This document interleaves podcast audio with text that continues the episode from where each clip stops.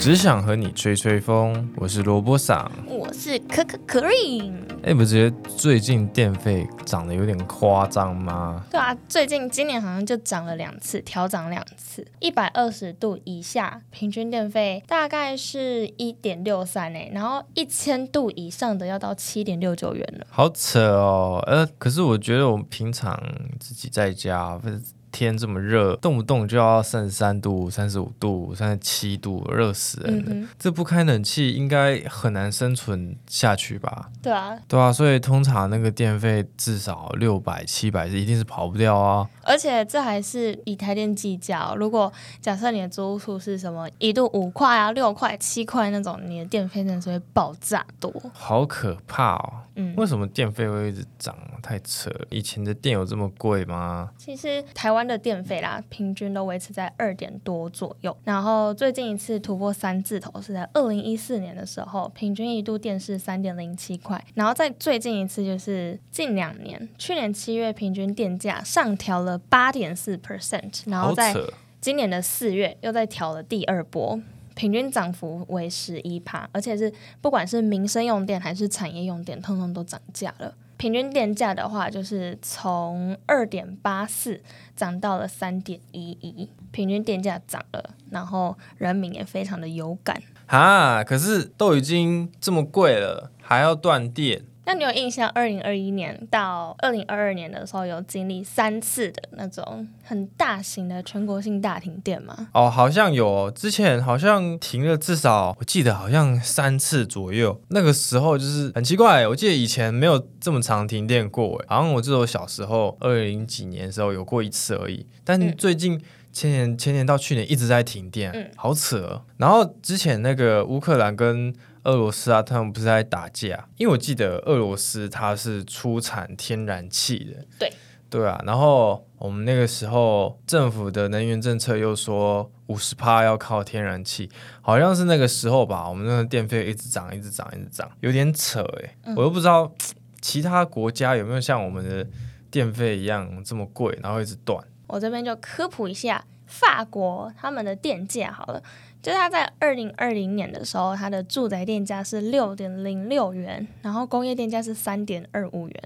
结果两年之后，到二零二二年底，法国的住宅电价变成七点一，涨幅七 percent，然后工业电价变四点八，涨幅四十七 percent。其实还有涨更多的国家，例如说德国，它涨到超夸张，就是人们都不太敢在冬天开。暖气因为电费太贵了，所以呃近期吧，可能乌俄战争的关系，各国其实电价的涨幅都非常的恐怖。刚刚前面讲到这么多关于台湾目前电价的状况嘛，这几年也就是台湾推动能源转型的关键时刻。台湾它的目标呢是二零二五年的能源配比是五十帕天然气，二十帕的再生能源跟三十帕的燃煤发电。那刚才提到目标，现在已经达到多少了呢？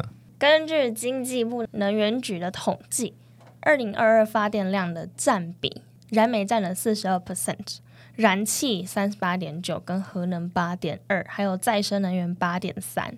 但台湾其实还是以火力发电占大多数嘛。不过我不知道你知不知道，就是火力发电其实是非常脏的电，就是它光台中火力发电厂一年的。排碳量就等于纽西兰一国的量，然后新达电厂一年的排碳量就等于突尼西亚一国的量，所以就是非常的脏。耶，好脏哦。然后世界上呢有很多种不同的能源发电方式嘛，像刚刚提到的火力呀，或者是太阳能、风力那种。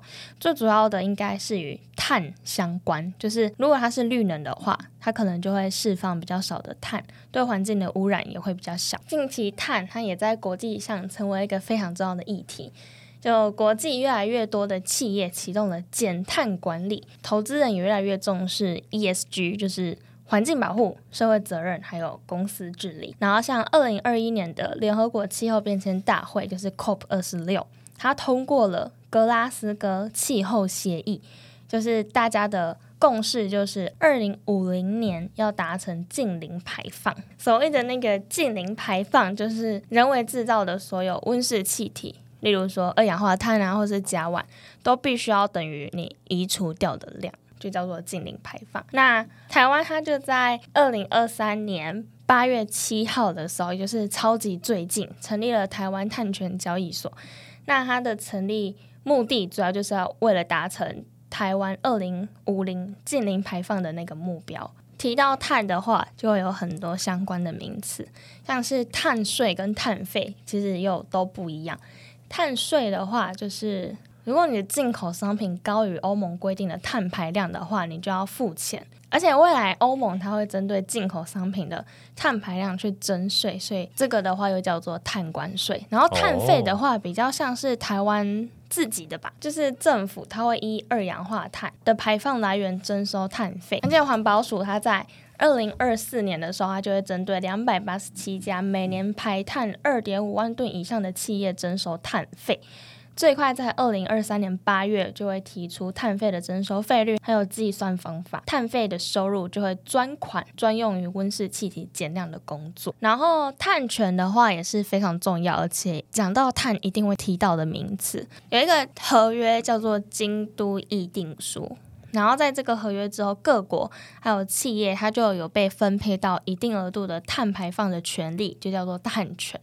那企业或是国家，如果它实际排放的二氧化碳呢，比获得的还要低，也就是说，它获得假设获得一百，但是它只排了假设五十左右，那它就可以到市场进行买卖，它就可以把它没有用到的那五十卖给别人。那这也是第一次把抽象的环境概念转换成金融商品。哇，那这样子其实蛮酷的，因为它这样就等于说。就是每天大家都只能放一百个屁，嗯，但是我今天只有放了五十个屁，嗯，那我五十个扣打还没有用，对，我可以把这五十个扣打拿去卖给比较胖的人，因为他们可能需要放比较多屁这样子，嗯，反正就是我就是会去卖给那些肠胃比较蠕动比较快，然后很会放屁的那些人，这样子其实就是等于是大家总量还是一样，我觉得它有一点落实那个叫什么齐头式平等吧。就是有一些正在发展中的国家，它可能需要更多的碳权来发展他们国家的建设。有一些，比如说你看，呃，水力发电啊，那些欧洲国家，有一些比较多绿电的国家，对对对对对，他们碳排可能甚至接近零，或者是就是很微小。那它有很多的碳权，它就可以卖啊。对啊，对啊，对啊，对啊。而且它这个好像也是一个方式，可以去鼓励大家进行做这个碳。嗯，就是追追求这个零碳的活动。嗯，那我觉得这个其实还蛮棒的。我也觉得这方式还蛮很聪明，很聪明。然后还有碳中和，它其实就是说人为的二氧化碳的排放量。它可以透过造林啊，或是透过节能减碳的方式，就是相互抵消。就是碳中和跟近零排放虽然说有点类似，但是不一样的是说，近零排放它是针对所有的温室气体，但是碳中和它只针对二氧化碳。所以刚刚讲的近零排放，它其实是任何的人为。制造的像是二氧化碳啊、甲烷或是氧化亚氮这一些，还有很重要的一个碳足迹，一项服务或者是产品的整个生命周期，这些间接或是直接产生的温室气体的排放量就叫做碳足迹。那在台湾有些食品的包装上，我不知道你们会好像就是一个绿色的一只脚，就是它也会标上碳。碳的一个标签来表示碳足迹，最后零碳排就是没有任何人为的温室气体排放，是最终近零的目标。刚才讲了很多碳的这些名词，可是为什么要讲这么多碳？就是为什么要这么急着减碳呢？我记得以前都没有这些 logo so go 的物件啊。为什么要急着减碳哦？就从三个方面来讲好了。像第一个就是环境面，不觉得最近越来越热了吗？对吼，刚才讲到三五三七。对啊，然后然后气候很极端了，有些不会下雪的地方下雪了，或是淹水啊什么啥回的。哦，对啊，然后北极的那个冰层已经越来越北极熊越来越瘦了。对，就是每个人都会很有感的环境面嘛。然后以法规面来讲的话，刚刚就讲了，就是。欧盟它就宣布说，二零五零年要达到净零排放，然后要透过课征关税来控制进口货品的碳足迹嘛，所以各个企业一定要遵守欧盟这个规定，不然到时候它的货品你可能也没办法进口，没办法出口到那边。第三个的话，就是以企企业面来讲的话，像是一些科技巨头，像是苹果、Google、微软，他们也发布了二零三零年的减碳计划，就会影响到他们的供应链嘛。因为如果假设一个小企业，它是提供零件给苹果的，那它可能没有达到它碳排的标准，它可能苹果就直接不跟它买，所以就会失去订单。所以以这三个方面，环境面、法规面跟企业面来讲的话，就是导致现在很多大企业啊，都是想要减碳的主要原因。是吗？可是我看到他们好是有听过这些东西啊，但是实际行动上我好像没什么看到，有什么例子啊？我觉得你会觉得没什么感觉，可能是因为目前台湾的碳排放的那个制度还没有制定的非常的完善，就是还落后很多其他的国家。台湾其实有很多中小企业会因为碳所衍生出的一些问题，而导致就是产业链整个大受牵连。那那些问题有哪些？像是他可能写不出 ESG 报告啊，或是无力交代碳足迹等等。其实有近六成的台湾企业都没有减碳相关的规划，但是一些比较大的公司，他们有在做一些循环经济，像是戴尔科技集团，就是那个 DELL，它就利用二手电子产品的塑胶材料转换成全新的产品，然后它也把航太产业的二手回收碳纤维用在行动通讯产品当中。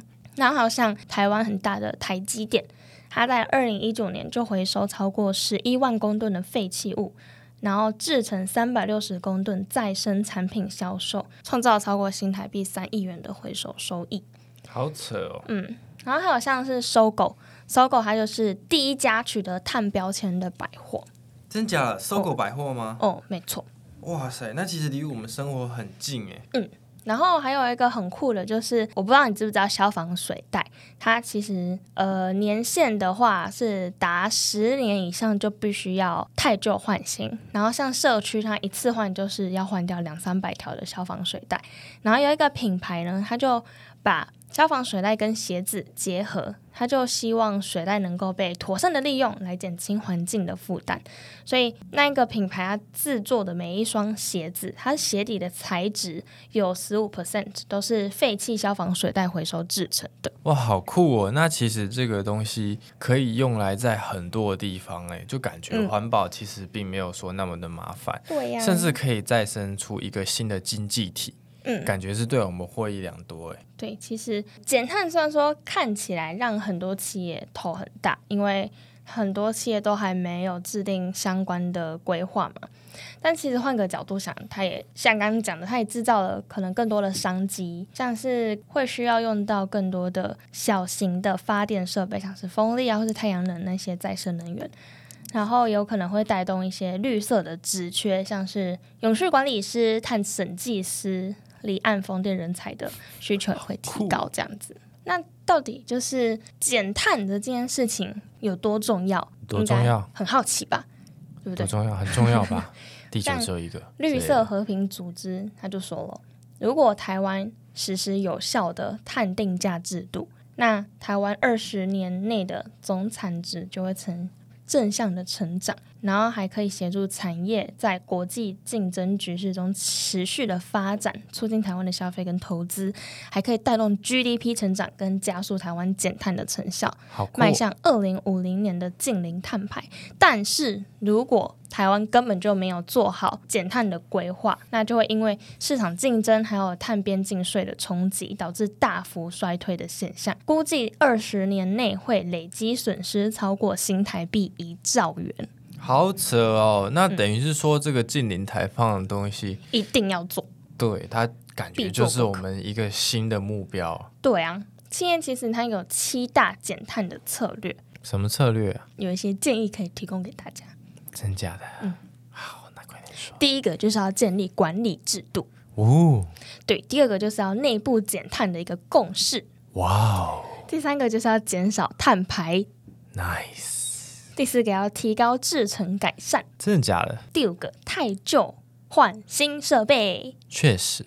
第六个绿色产品的设计，嗯，最后一个要有明确的近邻路径。这七个提供给大家。对啊，目标要明确才能够好好实行。对的，希望呢，因为地球只有一个，希望大家都可以好好的对待我们的地球，达成二零五零年净零排放。没有错，今天的只想和你吹吹风就到这里啦。充满知识的一集，大家拜拜。我是萝卜嫂我，是可可 Green，拜拜拜拜拜拜。